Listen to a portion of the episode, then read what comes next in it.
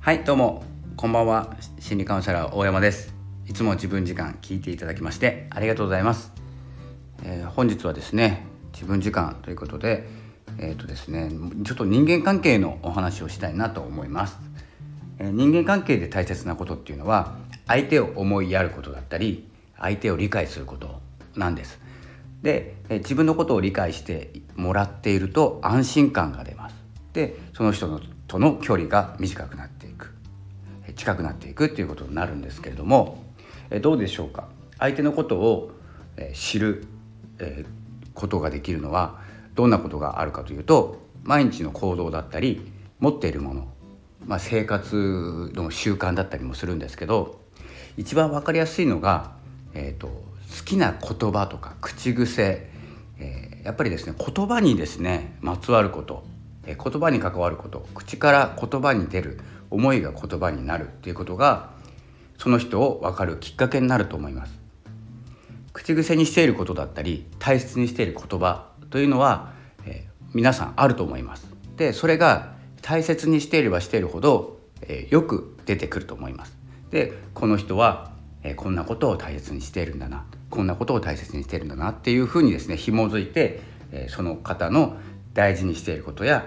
えー、思いですね。そういうものが伝わってきます。そしてそれを一緒に大切にしてあげるということが人間関係のコツになります。えつまりですね何かやっていることにつながるのは思いが言葉に移った時。最近ですね言葉についてですねすごく、えー、注目しているというか、えフォーカスしてラジオを撮ったりしてるんですけれども言葉というのは思いが、えーと、聞こえるようになった状態、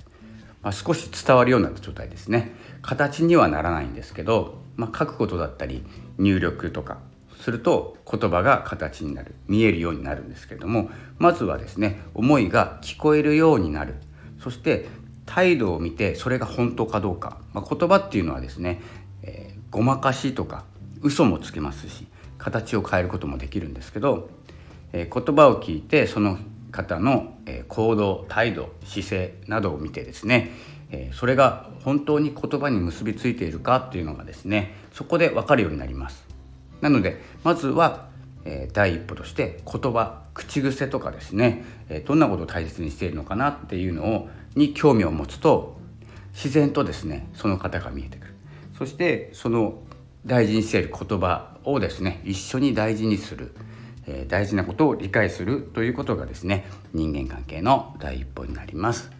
えー、ということでですね今日は人間関係ちょっと短いんですけれども人間関係に、え大事なのは言葉、え言葉を一緒に理解するということでした。それではまたお会いしましょう。ありがとうございました。さようなら。